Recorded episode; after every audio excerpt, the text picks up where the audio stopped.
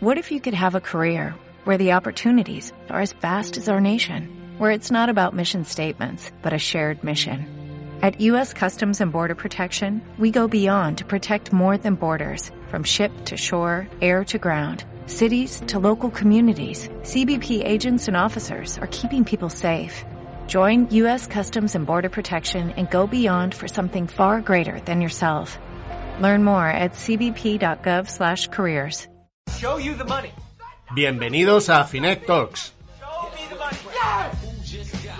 porque los mercados son conversaciones.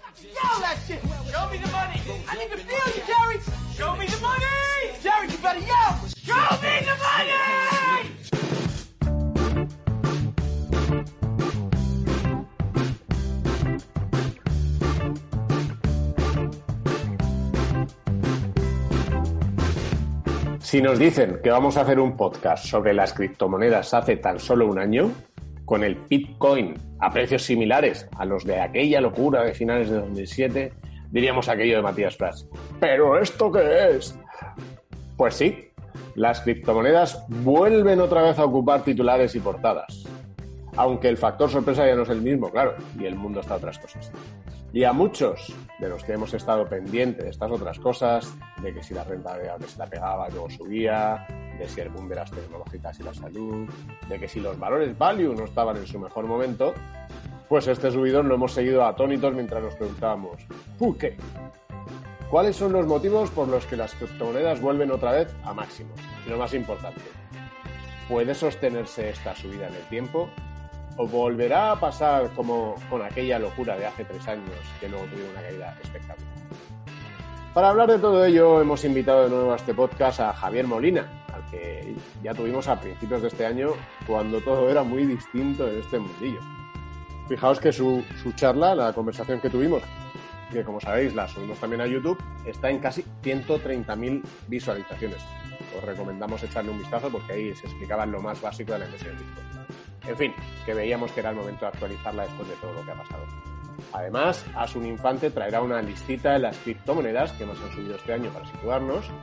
Sara Rivas nos hablará de las últimas decisiones del Banco Central Europeo y de cómo, aunque parezca que algo así no va con nosotros, sí que nos puede afectar y mucho. Y Antonio Villanueva traerá la preguntita de la vergüenza que uno de vosotros hizo ayer en el consultorio de Finec, en nuestro Finec Preguntas también, eh, en el consultorio que hicimos con asesores en nuestro canal de YouTube. Una idea nueva que yo creo que es bastante interesante y que tuvo muy buena acogida. En fin, Antonio también nos traerá, como siempre, ese esperado por la audiencia consejo de cena oscuras, más válido que nunca para estas navidades que vienen. ¿eh? Ahí hay. En fin, ya sabéis, eh, Finet Talks es un podcast de finanzas que hacemos de contenidos de Finet eh, con Asun Infante, Sara Rivas, Antonio Villanueva, que también lo produce, y servidor Vicente Barón.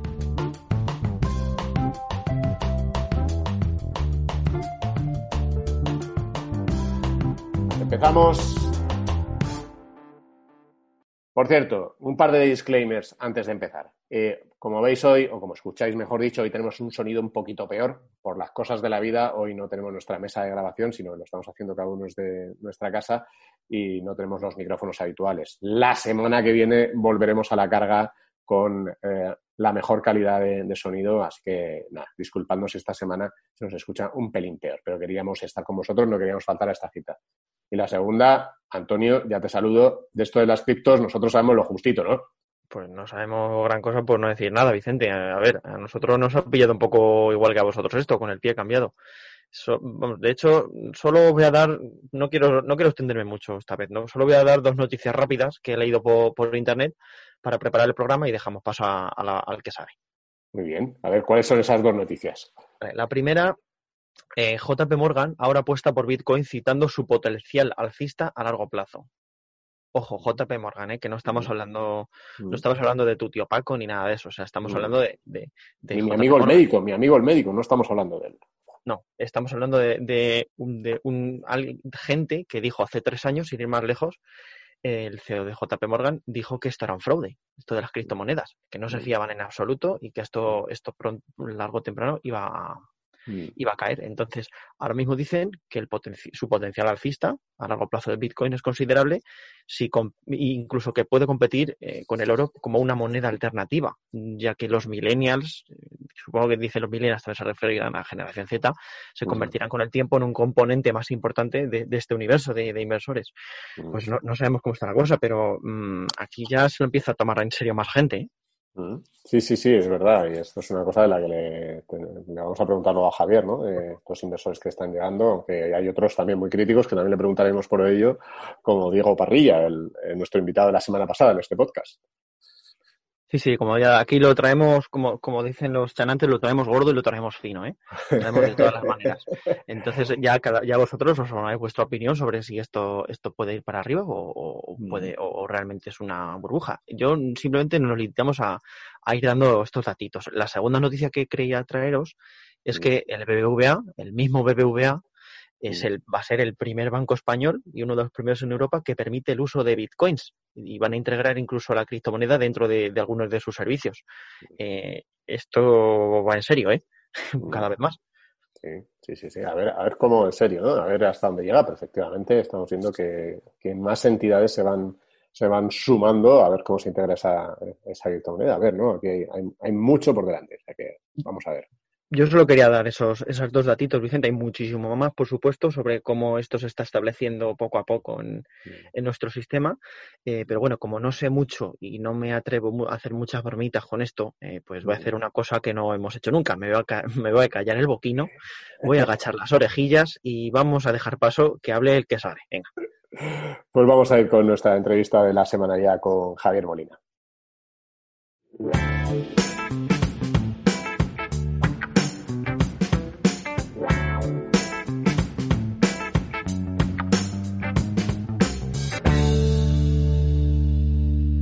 Javier Molina, ¿cómo estás? Hola Vicente, ¿qué tal? Muy bien, pues eh, Javier Molina, ya sabéis, colaborador del, Confidencial y apasionado y seguidor del mundo de las criptodivisas, ¿eh? ¿eh? que nos estuvo explicando, está podéis consultar el vídeo en YouTube y, en este y en el podcast también estuvimos hablando en su momento de lo más básico, ¿no? De, Bitcoin, de criptodivisas. Eh, y, y, ahí ya decías que eras bastante positivo en aquel momento, ¿no, Javier? De hecho, Vicente, si me hubieras hecho caso, solamente nada, con, una, con ese dinero de calderilla que tienes ahí, con esos 500 euritos, pues hoy, hoy tendrías más de 5.000. ¿eh? O sea que fíjate lo, que se ha movido. Aunque bueno, al final, Vicente, ya sabes que esto no va del precio y no va de esa especulación, sino que va de entender ese nuevo ecosistema, que es lo que intentábamos explicarte en aquel otro eh, vídeo, ¿no? Y este año, como tú decías, ha sido, yo creo que el año que, que marca un antes y un después. Mm, ¿Por qué? O sea, ¿qué ha pasado este año que ha sido este año distinto a otros años? Mira, fíjate, eh, yo siempre lo digo, tú y yo que somos además tipos de mercados, siempre hemos visto como al final los productos, como los asset classes, se nos han puesto de arriba a abajo. Es decir, pues venía la gestora de turno, creaba un fondo y tú y yo pues creíamos en esa tendencia, creíamos en, en ese sector y al final acabábamos pues posicionándonos porque nos convencía. Eh, si una empresa salía a cotizar, Airbnb acaba de salir a cotizar con esas fuertes alzas, el fondo pues es la empresa que nos coloca sus acciones y nosotros ya pues decidimos si queremos participar. ¿Qué ha pasado con el caso de Bitcoin? Que fíjate que es la primera vez en la historia que eso no sucede así, es decir, que no viene de arriba abajo, sino que algo que se crea en el pueblo por parte, si quieres, de, gente que incluso no sabemos quién es, que simplemente pues, fue como ese, ¿no? Te hablaba yo de, Satoshi Nakamoto, ¿no? Ese, el, creador del, Bitcoin. Entonces, eso, ese asset class, que esa es la diferencia principal que este año se ha producido, eh, empieza de abajo arriba y lo acaban comprando los institucionales. Y eso es justo lo que ha pasado, Vicente, este año. Que ya no son los cuatro frikis, ya no somos tú y yo, si quieres, aquí intentando posicionarnos en un ideal de, sistemas y de intermediarios, ¿no? donde podemos transferirnos valor de, de, ti a mí de, forma, digamos, eh, descentralizada, sino que ya esto ha pasado a otro nivel. Por ejemplo, eh, lo estábamos comentando esta semana mismo, BBVA. O sea, fíjate, o sea, que sí, que son muy digitales, pero va a montar un sistema de criptoactivos desde Suiza para dar servicio de custodia y de operativa. PayPal, ¿vale? Lo acaba de poner en, su plataforma hace dos meses y ha tenido que ampliar los límites porque hay mucha demanda de esos criptoactivos como forma de intercambio, ¿no? Forma de intercambio de, valor. Empresas cotizadas en el Nasdaq, por ejemplo, me, me viene a la cabeza MicroStrategy, ¿no? conocida, una empresa que, que es al final eh, tecnológica, y lo que ha hecho es que en verano, pues dijo, oye, tengo tesorería, no sé qué hacer con ella, me creo este cambio de ecosistema, y entonces invirtió pues una posición de 50 millones primero y luego 400 y pico millones más de dólares. Eh, Paul Tudor Jones, una forma de cubrirse contra la inflación. Entonces, eh, si quieres, el, mundo hedge, ¿vale? De, activos, eh, de, criptoactivos, el mundo hedge que está regulado, por ejemplo, Grayscale, tiene ya bajo gestión 14 mil millones de dólares y solo esta semana pasada han entrado 400 millones de dólares. ¿Qué te quiero decir? Pues que ese es el gran paso, esa es la diferencia. En enero, cuando tú y yo hablábamos de, qué era esto de, los criptoactivos y hacia dónde podíamos ir, pues yo, te comentaba que, el gran cambio vendría de esa adopción, ¿no? Y entonces esta se está produciendo. Ese es el gran cambio, que ya no solamente es cosa de unos inversores retailers que buscan esa especulación, la volatilidad que te llama, ¿no? Obviamente, algo que sube pues un 200%, te, te acaba llamando, ¿no? Sino que ya es ese inversor más institucional que ve aquí pues unas características eh, singulares. El, otro día eh, tuvimos aquí en el podcast a Diego Parrilla de, de Cuadrilla Ineos, que tiene este fondo y esta, esta filosofía anti-burbujas, y yo le decía, ¿tendrás eh, Bitcoin también? ¿No lo verás también? ¿no? Y decía, no, porque el Bitcoin no, yo no lo veo, y yo le decía, pero estos inversores que acaban de entrar, y me decía, casi casi es el, el sinónimo de que realmente es una burbuja, el hecho de que esta gente haya entrado, haya entrado ahora. ¿Qué opinas de eso? A ver, eh, llevo como siete años ¿no? con, este tipo de, de criptoassets, ¿vale? Y, yo creo que la palabra burbuja sale pues cada semana, ¿no? Eh, se ha creado una, página que se llama, mm, luego te la dirección, pero es como un obituario, ¿no? De, cuántas veces se le ha llamado burbuja de forma así en medios, ¿no? La narrativa eh, en estos 12 años, ¿no? Y creo que son ya cerca de los 400, o sea, con, con titulares grandes, ¿no? No tú y yo hablando aquí. Eh, ¿Qué te quiero decir? Pues que una burbuja que dura 12 años, pues yo no la conozco, ¿no? O sea, podemos decir que, oye, pues que esto al final pues responde a otra serie, a otra serie de, características a las que no estamos acostumbradas. Podemos decir que, al final, oye, no, no lo vemos, ¿no? Un mundo descentralizado donde nos podamos transferir valor de forma, de, esa forma, pues vale. Pero yo creo que ya llamarle burbuja a estas alturas, creo que es no tener esa perspectiva, ¿no? Perspectiva de 12 años de vida de un mercado de futuros cotizando, de, esas entidades, como te decía, pues como PayPal o como, Fidelity montando su división, o como JP Morgan. Fíjate, Vicente, JP Morgan, que también hablaba de sistemas Ponzi, de burbujas, y ahora justo el otro día, ya que me mencionabas, eh, eh, estaba comentando que eh, veían dentro de sus modelos de estudios, de análisis, que de cara al futuro, Bitcoin, como ese oro digital, como esa reserva de valor, sobre todo para los más jóvenes, podría arañar algo de peso al oro. Y tiene sentido. ¿Por qué? Porque el oro, ¿por qué vale?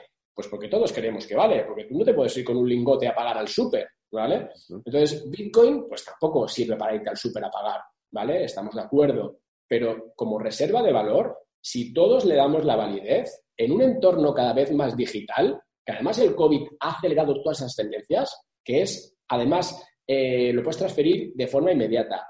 No nos lo pueden eh, quitar, retener, ¿vale? O sea, eh, entras en otro sistema mucho más digital con una función similar. Además, tienes un protocolo donde está la, oferta limitada. Entonces, mm. esa es, al final, yo creo, ese es el, camino que estamos tomando. Y como te decía, como un asset class. Luego, obviamente, pues dentro de todo, pues hay ciclos de precios donde mm. efectivamente tendremos sobrevaloración y tendremos infravaloración. Pero hablar ya creo que ya de burbuja, creo que eso ya pasó de moda. O sea, yo creo que, ya después de 12 años los tulipanes duraron lo que duraron, la .com duró lo que duró. Es decir, que, ya estamos en otra, en otra batalla, ¿no? Y otra cosa es, pues oye, pues que no creamos en eso. ¿Qué, opinas em, eh, respecto al argumento de la escasez? Lo que suele decir el crítico es que eh, sí, Bitcoin está limitado y tiene esa escasez, pero que luego tienes un montonazo de criptomonedas adicionales y muchísimas más que se crean. Me decía, la, podrías crear la, la, Barocoin, que, que, son alternativas y que en realidad lo que hace es que son no esté, no esté limitado. ¿Qué, qué, dices ante ese argumento? Sí, a ver, eh, es verdad. Si tú te vas a coinmarketcap.com y miras el número de, de tokens ¿vale? Porque ya te acuerdas que hablábamos de que dentro de los criptoactivos hay de todo. Unas que responden a esa función de moneda y otras que son plataformas, que son tokens de utilidad. Pero si tú te vas ahí, pues vas a ver que hay 7.000 ahora mismo, más de 7.000. Con lo cual, tú puedes decir, oye, pues es verdad, ¿por qué Bitcoin y no otra, ¿no? Que tenga la función de, de criptodivisa, ¿no? De criptomoneda. Pues a ver, una razón muy fácil. Primero, Bitcoin es la primera, la que lleva 12 años en el, mercado, ¿vale? Segundo, Bitcoin es la que tiene la red, o sea, esto vale porque su red de seguridad, o sea, porque su, blockchain, si quieres, porque la tecnología que está detrás, ¿vale? Por, digamos, lo que hace que valga es la seguridad. Fíjate, Vicente, si Google pusiera todos sus servidores puestos y con un solo fin, que fuese hackear esa base de datos distribuida, no tendría poder computacional suficiente, ¿vale?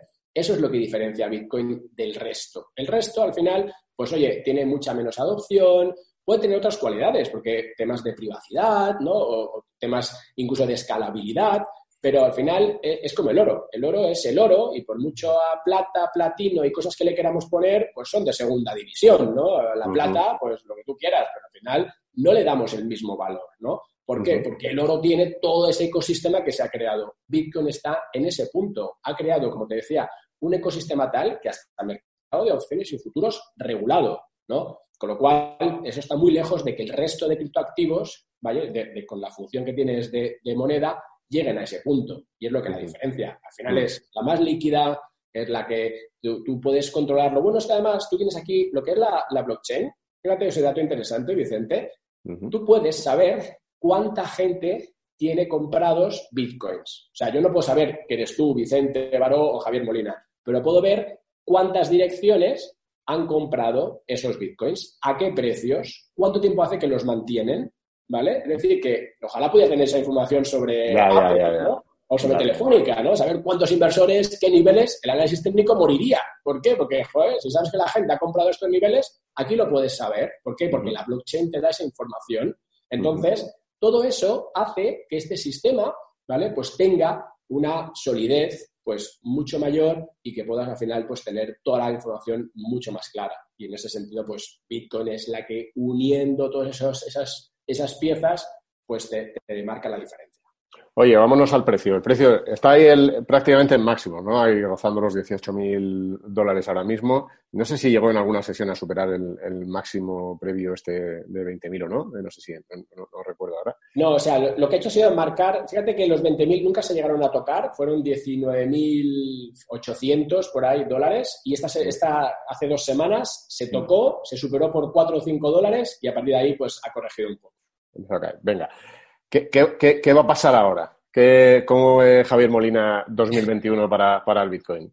A ver, eh, yo escribí en el Confidencial hace no mucho que, el mayor riesgo que tú tienes como inversor para ese 5% máximo, y siempre ya sabes que nunca damos recomendaciones, solo ideas, eh, es quedarte fuera. Ese es tu mayor riesgo, ¿vale? Ahora, el momento de entrada, pues es verdad, cuando eh, pues cualquier activo, ¿vale? Por mucha fundamental o por mucha adopción o por mucho que queramos, pasa en tres meses de 10.000 a 20.000, pues bueno, eh, sí, hemos visto el caso de Tesla, pero es que incluso Tesla ha hecho así, ha tenido sus correcciones se ha disparado, ¿no? Entonces yo lo comparo un poco a eso, ¿no? A, esos movimientos hiperbólicos, ¿no? Entonces, em, yo creo que, ahora mismo debería venir una, etapa de cierta consolidación. Es decir, si yo tuviese que entrar ahora mismo, pues lo que haría sería fraccionar mi entrada. ¿Vale? ¿Por qué? Pues porque, a ver, yo no creo que se vaya a esos niveles que vimos en verano, de los 10.000, por todo lo que te he contado, por esa adopción, por esa entrada masiva, por esa oferta limitada, pero sí que a lo mejor pues una corrección que te lleve tampoco mucho más, abajo. Por eso digo que, que, como no tengo claro, ¿vale? Pues yo haría una entrada selectiva, o sea, una entrada fraccionada, ¿vale? Por arriba, pues bueno, fíjate una cosa, si el objetivo y si JP Morgan tiene razón con respecto a esa posibilidad que ellos contaban en ese informe de que se podía arañar algo de peso al oro, ahora mismo eh, lo que es Bitcoin con su market cap no llega al 0,1% de lo que es el oro. Con lo cual, una proyección sería decir, vale, pues si esto pasa del 0,1 al 0,5, pues esto dónde puede estar? Pues por encima de los 20.000 seguro, ¿no? Eh, pero claro, siempre, pues como te digo, con esa prudencia y que al final pues son activos muy complicados, porque en el fondo tienes aquí oferta y demanda, eh, tienes que estudiar el lado de la demanda. A medida que más demanda vaya apareciendo en esa oferta limitada, pues el precio tirará al alza. Entonces, yo creo que tiene que haber corrección, tiene que haber un poco saneamiento de este movimiento para luego irse más arriba. Ahora, ponerte precio no tengo ni idea. Yo solamente sé que lo que te decía, que tu mayor error es quedarte fuera. Mm. Pero, por ejemplo, esto, imagínate, imagínate que sigue tirando y llega a 30.000. ¿Ahí vendes o no vendes? Es que, a ver, no porque yo creo en esto. O sea, yo, yo sí creo que esta va a ser esa reserva de valor digital. Entonces, ¿mi objetivo cuál es? Pues si esto llega a ser el 1% del oro, ¿vale? Entonces esto tiene que valer pues, pues más, ¿vale? Hay por ahí, hay auténticas barbaridades, no me gusta ni decirlo, porque luego, dirán, luego dirás que he sido yo que lo he dicho, ¿no? Pero hay precios de, de 100 mil dólares por Bitcoin, no sé, barbaridades. vamos, no, no tengo ni idea, pero sí quiero, eh, sí, sí tengo claro que yo quiero estar, quiero estar en este ecosistema, eh, luego también te contaba la última vez que Ethereum, ¿no? Pues que es, esa, es la segunda de, las, de los criptoactivos que tiene otra función.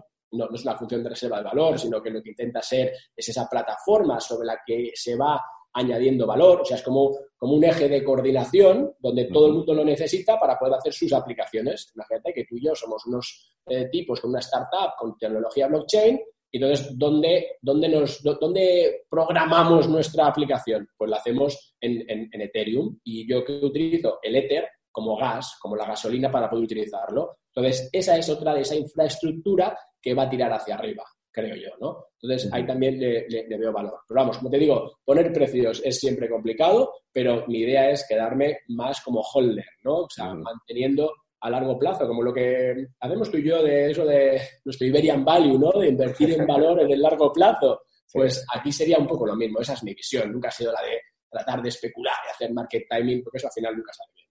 Y luego lo que, lo que decías, ¿no? Eh, para el que no esté iniciado y demás y quiera tomar posición, pues eso, ¿no? Eso poco a poco. Si tienes pensado, pues yo qué sé, mil euros invertir, pues eh, en vez de mil de golpe ahora, pues 200 en cinco, ¿no? Eh, cada dos meses algo así para evitar que de pronto entres y que te pase como en el mercado y te vayas a, a 8.000 o a 7.000 como se fue hace poco y digas, madre mía.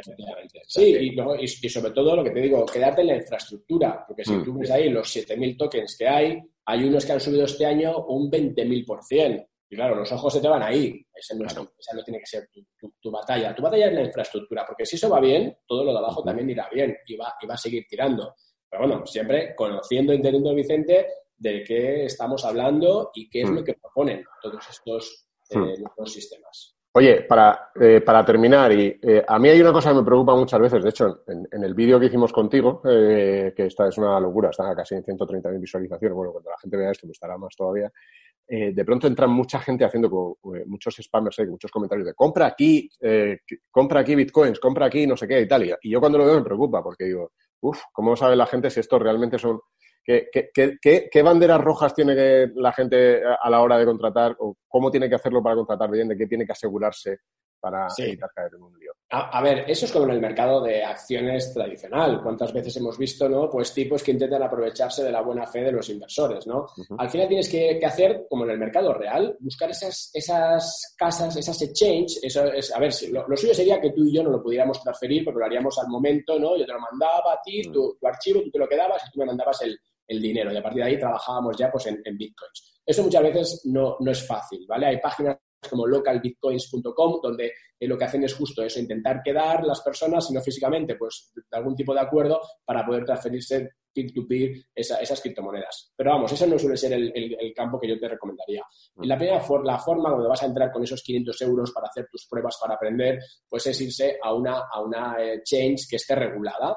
¿Vale? Pues tienes desde eh, inversores, o sea, desde fintechs clásicas, como hablábamos antes, como el caso de Revolut, como, como Together, o sea, que, al final tienen pues esa parte, como ahora PayPal, ¿no? O sea, que, ya te permite hacer tu, cambio en, criptomonedas, y luego tienes lo que son las, las exchanges con su profundidad de mercado, con sus gráficos, con, con un poco toda esa facilidad, tus órdenes limitadas, como puede, como puede ser Coinbase. Yo iría a coinbase.com, tienes Kraken, es decir, tienes al final un montón de esas exchanges que están reguladas en su país de origen. Por ejemplo, Coinbase, Estados Unidos, pues ya está, más seguridad que ahí no vas a tener. Luego otra cosa, Vicente, es que tú te quieras bajar tus activos, o sea, tus, tus em, archivos, por decirlo de alguna forma, ¿vale? Pues a, un, a, ledger, a una especie de pen, de, de pendrive, ¿para qué? Para guardarlos ahí.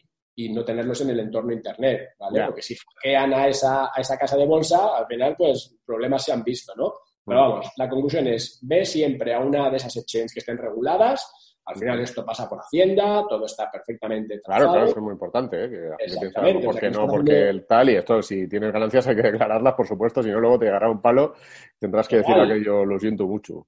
Total, además la, la, Hacienda Española lo ha dicho muy claro, que le va, vamos, basta con que vaya al Banco de España y le diga, dame todas las eh, transferencias que se han producido donde aparezca algo de cripto, coin o lo, que sea, ¿no?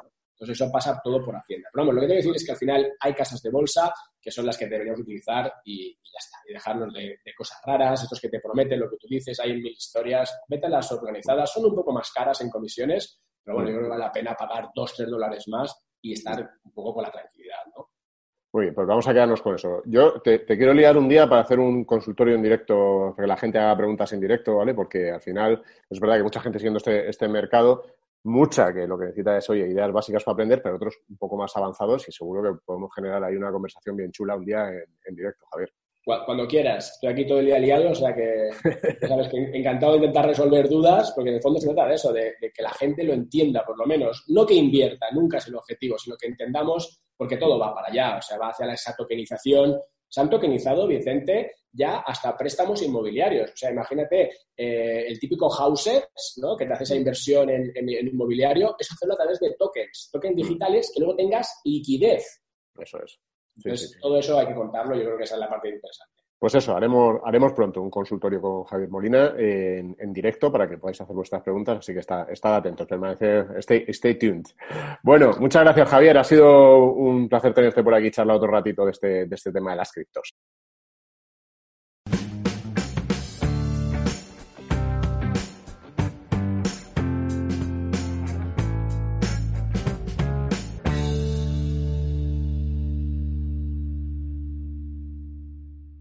Bueno, pues después de escuchar a Javier, vamos a echar un vistazo a ver cuáles son las criptos que este año están teniendo un protagonismo mayor y lo vamos a hacer con la lista de Asun.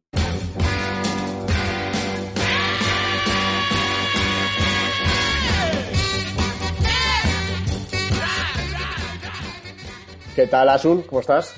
¿Qué tal, Vicente? Muy bien, venimos aquí a hablar un poco de, de dinerito otra vez, como siempre. Sí, claro que sí, que te traes otra listita, ¿no? Eh, me traigo, me traigo otra listita. He estado investigando un poco el, mercado de criptomonedas, que es verdad que, como dice Antonio, pues bueno, esto es un mundo eh, muy amplio y se necesitan muchos conocimientos. He estado viendo que hay cientos y cientos de criptomonedas, así que nosotros nos vamos a centrar en algunas de las más conocidas, que de hecho son las que tienen mayor capitalización de mercado. Así que si quieres, hacemos un repaso y os cuento cuáles son. Bueno, alguien, que, alguien que ha hecho los deberes, Vicente, por lo menos. sí, tiene que haber de todo, ¿eh? tiene que haber pianistas y gente que lleva los pianos. ¿eh? pues vamos a ir con esa listita, venga. Pues bueno, en primer lugar, y como todos sabéis, tenemos eh, al Bitcoin, que es el que todos conocemos, ¿vale? Tiene una capitalización de mercado superior a los 330 mil millones de dólares en la actualidad. Está en máximos históricos. Eh, bueno, ya sabéis que en 2017 el Bitcoin pues eh, marcó unos máximos que bueno, pensábamos que iban a ser su histórico. Ahora eh, está volviendo a cotizar ya casi, bueno, roza ahora los 18 mil dólares de cotización y de hecho la semana pasada volvió a tocar máximo rozando los 20 mil dólares, ¿vale? En lo que va de año, el Bitcoin sube un 153%. No es ni mucho menos la, que, la, la criptomoneda que más sube, pero bueno, eh, desde luego la que más capitalización de mercado tiene. Para que nos hagamos una idea, estos 330.000 millones es un tercio de lo que capitaliza la bolsa española. ¿Vale? O sea, Bitcoin capitaliza como un tercio de la bolsa española. Dicho de, otro, la otra manera, la bolsa española es el triple que Bitcoin. O sea, que eso para situarnos ahí un poco. Perfecto. Pues en segundo lugar, Vicente, yo creo que esta también nos suena, nos suena casi todo. Eh, tenemos Ethereum. ¿Vale? Ethereum eh, tiene una, capitalización de mercado de 62 mil millones. También por eso es una de las monedas más populares. En lo que va de año sube un 317%, mucho más que el Bitcoin, aunque obviamente en su valor eh, en cotización sí que no lo alcanza. Ethereum cotiza en torno a los 546 dólares aproximadamente. No está mal, no está mal tampoco. Mira, yo voy a intentar poner en perspectiva, por ejemplo, eh, eh, Ethereum capitalizaría más o menos lo mismo que Iberdrola, ¿vale? Si, si Ethereum fuera una compañía, sería más o menos del tamaño de Iberdrola, para que veáis un poco el tamaño. Asun, creo que, creo que es importante que digas el día en el que estamos, cuando estamos grabando esto, porque, porque aquí ya sabemos que esto, que, que esto igual alguien lo está escuchando dentro de dos semanas y dice, pero ¿qué dicen? Claro, pues hoy eso, hoy, hoy ¿qué es? Hoy es eh, Hoy- 11 hoy de es- diciembre. hoy- 11 de diciembre, efectivamente, 11 de diciembre. Eh, y estas son las cotizaciones, porque es verdad que sobre todo el tema del Bitcoin, pues bueno, ya sabemos que puede estar eh, dispararse en cualquier momento, nunca sabemos lo que pasa con las criptomonedas. Bueno, en tercer lugar, eh, tenemos una moneda, esta sí yo no tenía ni idea, eh, se llama XRP, que, se- que, lo que sí he leído es que se ejecuta en una plataforma de pago digital que se llama RippleNet. No sé si os suena Ripple. alguno. Sí, Ripple. Ujú. Vale, fenomenal, Vicente. Tú, tú te mueves en este mundillo por lo que veo. bueno, esta moneda tiene también una de las mayores capitalizaciones de mercado. En concreto, estaríamos, sería superior a 25.000 millones de dólares y en lo que va de año sube un 188%. Pero sí que es verdad que su precio es muy reducido. Eh, cotizan en 0,55 dólares.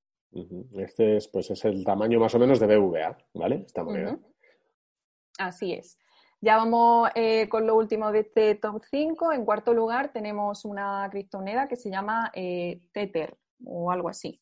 Eh, es una moneda que busca tener un valor similar al dólar estadounidense y de hecho lo hace porque cotiza exactamente hoy, a 11 de diciembre, en un dólar. ¿vale? Además, tiene una capitalización de mercado de 19.000 millones de dólares y en lo que va de año sí que es verdad que está prácticamente plana, porque ahora mismo ca- cae, mm, cuando yo lo he mirado, un 0,02%. Ujú. Aquí en esta, en esta comparación haciendo totalmente, más o menos capitalizaría lo mismo que Telefónica. Así es. Y ya, bueno, para, para cerrar el ranking, eh, en quinto lugar tenemos eh, a Bitcoin Cash. No sé si lo habéis escuchado. Eh, es una bifurcación de, de lo que es de la cadena de bloqueo original de Bitcoin. Esto quiere decir que, bueno, que es como una actualización del código este de- del Bitcoin. ¿Cuál es la diferencia entre Bitcoin y Bitcoin Cash?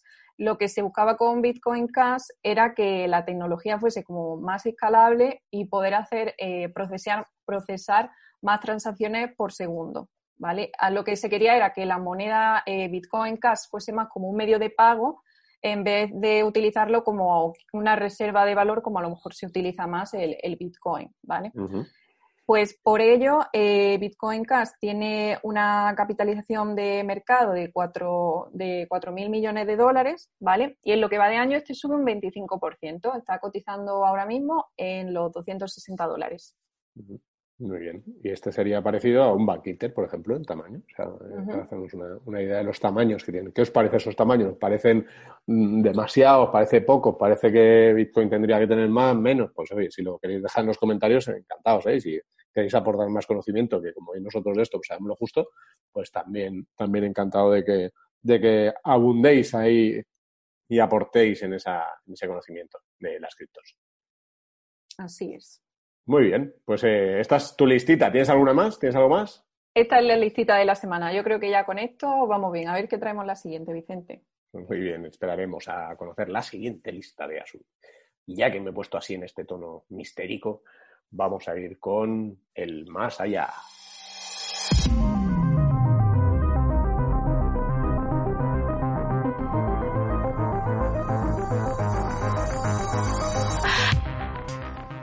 Más allá que como siempre nos trae Sara Rivas, y en esta sección en la que nos fijamos en un titular, intentamos ver las implicaciones para nuestro bolsillo, ¿verdad, Sara?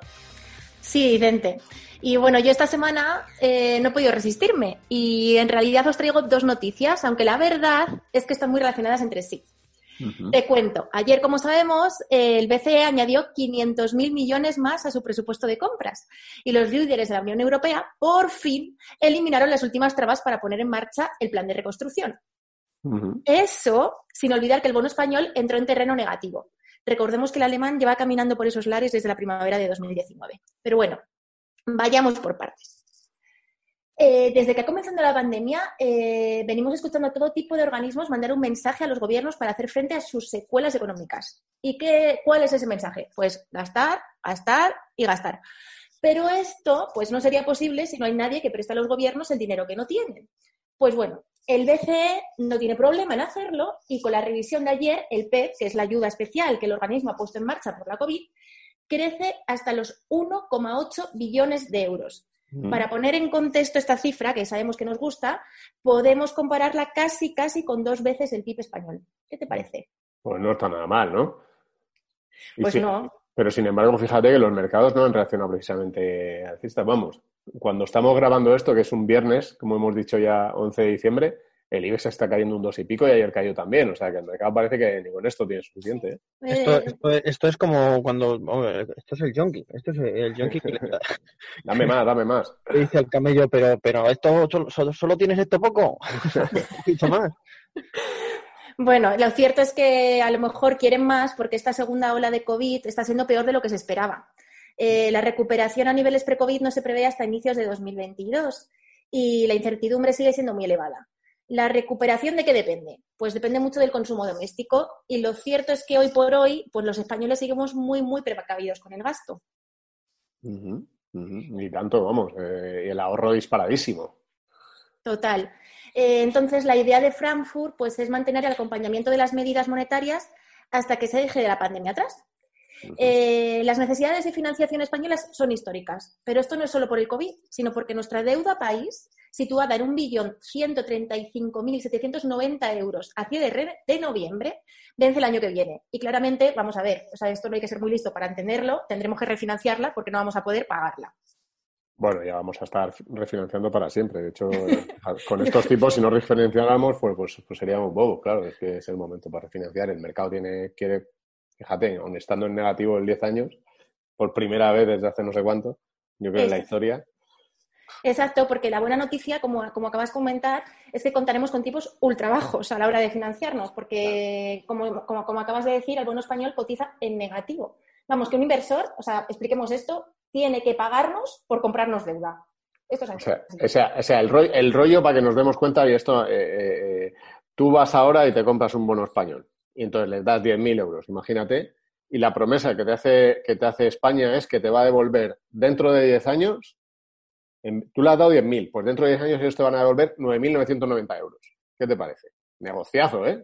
Esta es, la, típica, la típica pregunta de la vergüenza de, joder, ¿y por qué hace la gente eso? ¿Por qué invierte en eso sabiendo que va a ganar menos? Eso, se de hecho, se lo dije ayer a mi novia lo de los bonos y dice, pero ¿y por qué la gente? ¿Por qué? ¿Pero por qué? Claro. Oye, pues eh, es una pregunta de la vergüenza que podemos traer otro día, Antonio, apúntala. Eh, Sí, sí, sí. Porque seguro que mucha gente la, la tiene. Eh, pero bueno, hablando de tipos ultra bajos, todas estas medidas, ¿en qué nos afectan a nosotros? Eso, eso, eso. Pues bueno, eh, a los préstamos a las empresas y a los hogares. El índice Euribor, atención, para que os hagáis una idea, acaba de cruzar otra línea roja y ha superado el menos 0,5% en los últimos días. Rico, rico.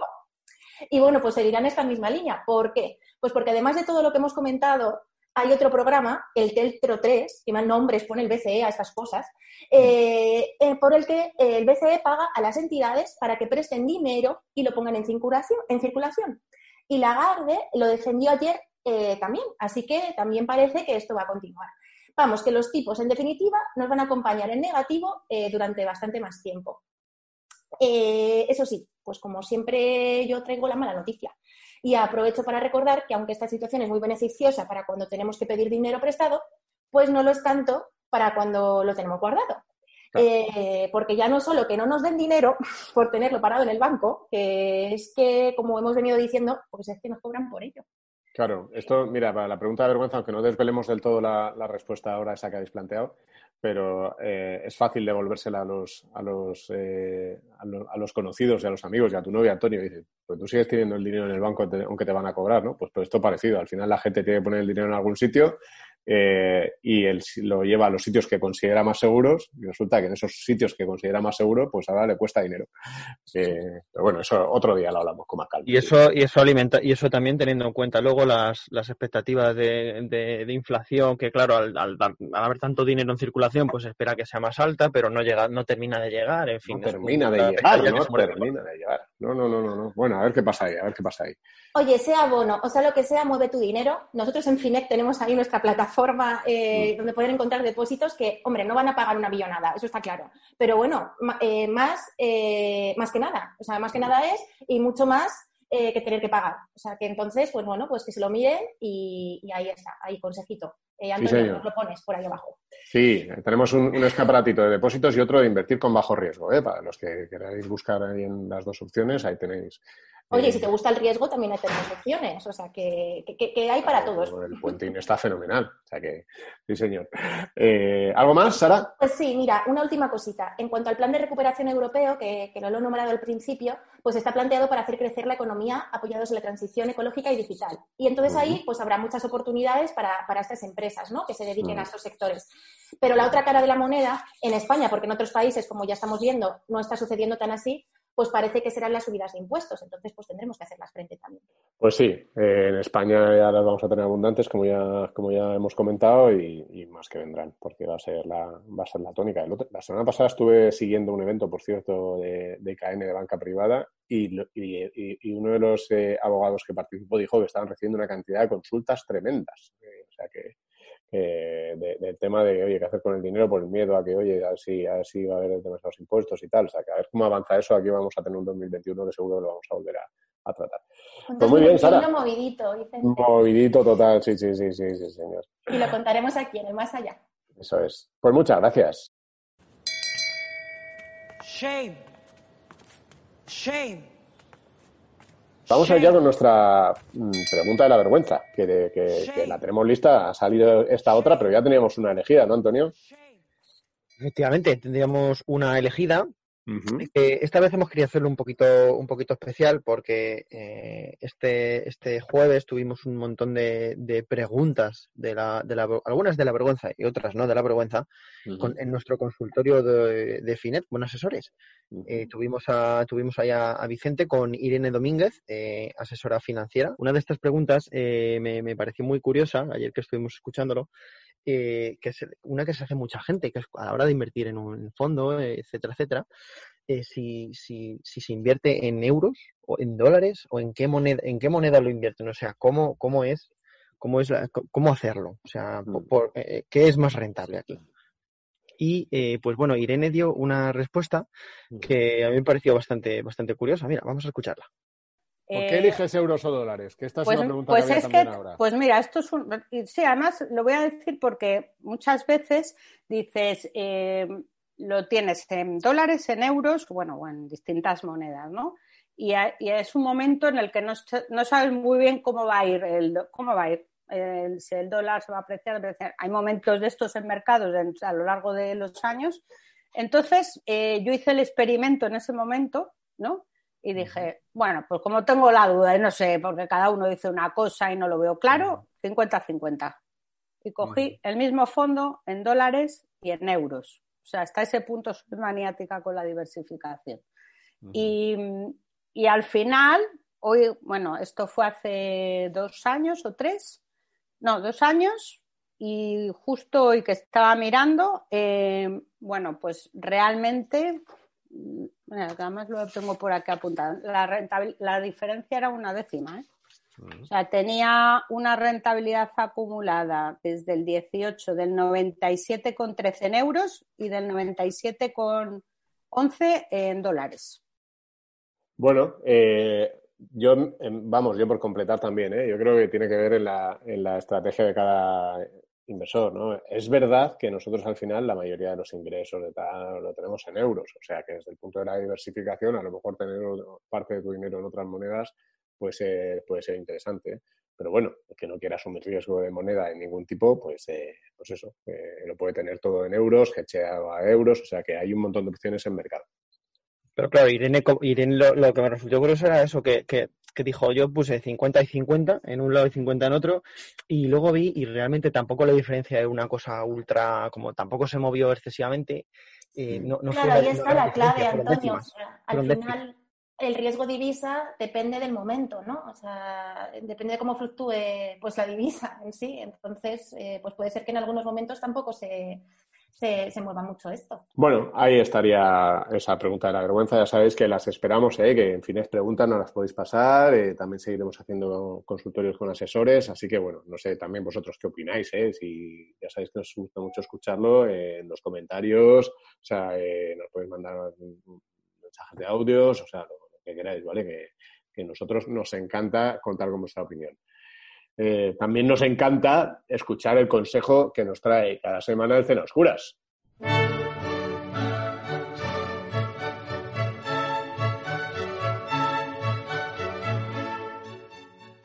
¿Y cuál sería el consejo del Cena Oscuras para esta semana? Pues este, este va a ser muy breve, Vicente. Se vienen navidades, se vienen unas navidades algo, algo diferentes, en las que, pues bueno, no vamos a salir lo que nos gustaría. Eso es así. Eso es así. Entonces, eh, a ver si, a ver si por la tontería esta del, del- bueno, a ver, la tontería, ya.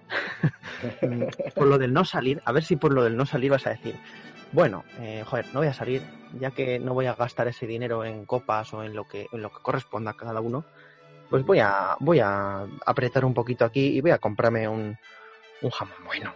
Un jamón, ya me lo compraba bueno, voy a comprarme lo mejor. Y voy a comprarme no sé qué, y a ver si por la tontería vas a gastar el doble de lo que gastarías en un año normal, precisamente en un año que las cosas no están mucho para, para tirar cohetes. Eh, lo que quiero decir es, no te autoengañes y eh, hermoso ahorra.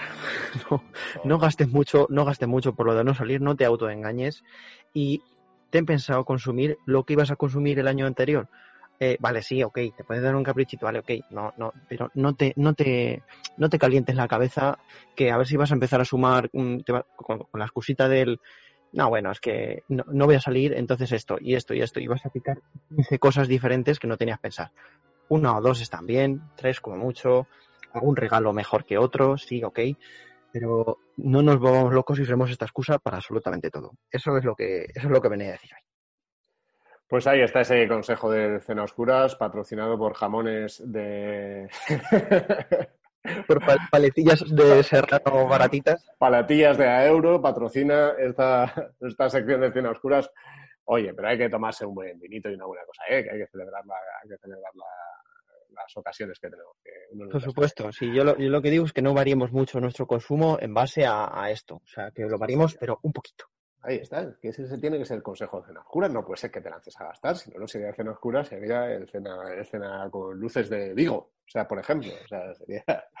Así que, muy bien. Pues eh, ya sabéis, siempre acabamos aquí este podcast con una cancioncita, ¿eh? una canción que nos trae Antonio. ¿Cuál será esta semana? Pues mira, eh, esta semana te traigo una, pues, se llama, la canción se llama Bitcoin, sin más, ¿vale? Ah, es de, es de uno de los, es de uno de los mejores freestylers de, de este país, por no decir el mejor, que es Chuti. Igual esta a ti te pilla un poco, un poco de lejos, Vicente, pero la gente que Freestylers son los que hacen con la pelota, dan ahí, eh, la pelota hacen el malabarismo, ¿no? Esos son los freestylers. Sí, esos son. No, son los que se, dedican a hacer las batalli- batallitas de gallo, estas que se han puesto tanto de moda en el mundo de- del rap y demás. Y tiene un tema muy curioso que sacó precisamente en 2018 a mediados, justo cuando, pues bueno, ocurre todo el boom del Bitcoin y volvió a bajar y tal. Pero eh, el hombre, pues se hizo este temita.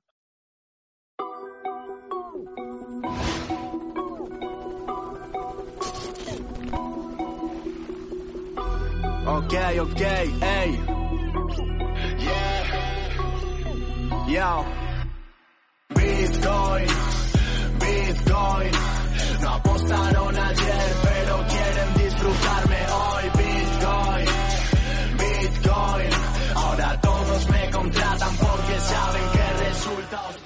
¿Qué te parece el estribillo, Vicente? Bitcoin, Bitcoin, no apostaron ayer, pero quieren disfrutarme hoy. Habla de su propia, de su propia carrera, pues bueno, de- ha- habla un poco de lo que es la vida, de, de la gente no apuesta por las cosas cuando está un poco bajo y cuando está en alto todo el mundo quiere entrar. Pues esto es, pero esto es Bitcoin, esto es la bolsa, esto es la carrera de un rapero, esto es la vida. Esto es la vida, esto es la vida. Esto es el apuntarnos al caballo ganador eh, constantemente. O sea que, no, pues muy bien. Eh, ¿Qué cositas me traes aquí a esta sección musical, a este final de, de- de nuestro podcast de cada semana? Una variete, una variete. Parece. Pues ya sabéis, eh, nosotros os seguiremos teniendo canciones, temitas interesantes, eh, eh, puntos de vista, además este año que ya termina este año que viene, o sea que nos escuchamos aquí la próxima semana. Esperamos que con mejor audio, como, como decíamos, que recuperemos nuestros micrófonos. Eh, que disfrutéis mucho estos días. Nos vemos la semana que viene.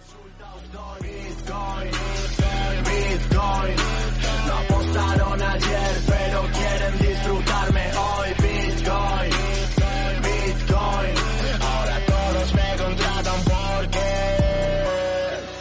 Que toda la gente de mi alrededor algún día acaben siendo rico, por eso no dejo laptar mi talento, lo fomentó con las horas que la aplico, los que no vieron futuro en los escenarios este ascenso por 3,5 se van a comer el fichar a final de temporada, sala por ciento pico. Yo respeto a todo el equipo, al DJ técnicos cuando pruebo el micro, no sin ni más ni menos que nadie, es algo que me han enseñado desde que era chico, no me identifico con tanta arpía, no creyeron en el chico de entrevías, ahora les veo detrás mía con cara de querer cobrar sin jugar la lotería, si estuviste conmigo. Aquí tienes un amigo, de igual la hora o el día. Si me quieres ahora habla con mi manager que lleva el caché.